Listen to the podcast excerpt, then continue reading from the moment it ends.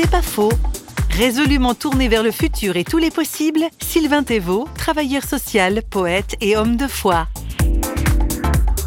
Je suis très à croire à ce qui va advenir. Je, crois au Christ aussi comme, comme la figure du marcheur, de l'homme sans lieu qui va à la rencontre de l'autre et tout est possible on se lève euh, devant un jour neuf. Je crois à ça. Je, trouve extrêmement pénible, fatigant quand on dit mais non, on a toujours fait comme ça. Tu verras, ce sera comme ça demain.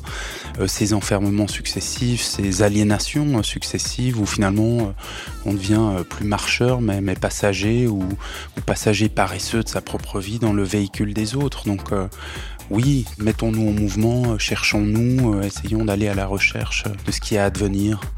J'aime ça, je trouve c'est c'est la force du désir et puis de, la foi. C'est pas faux, vous a été proposé par parole.fm.